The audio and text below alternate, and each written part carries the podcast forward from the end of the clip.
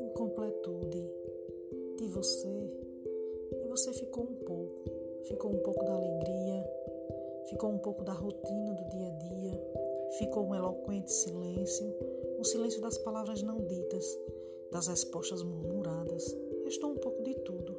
Restou um pouco de tudo nas xícaras de porcelana, nos arranjos da nossa mesa de jantar, histórias nos porta-retratos. Restou um pouco de tudo. Até o perfume manteve a essência. Marcou a existência. Restou. Restou a história do que foi, do que era para ter sido. Restou um pouco do nada mais.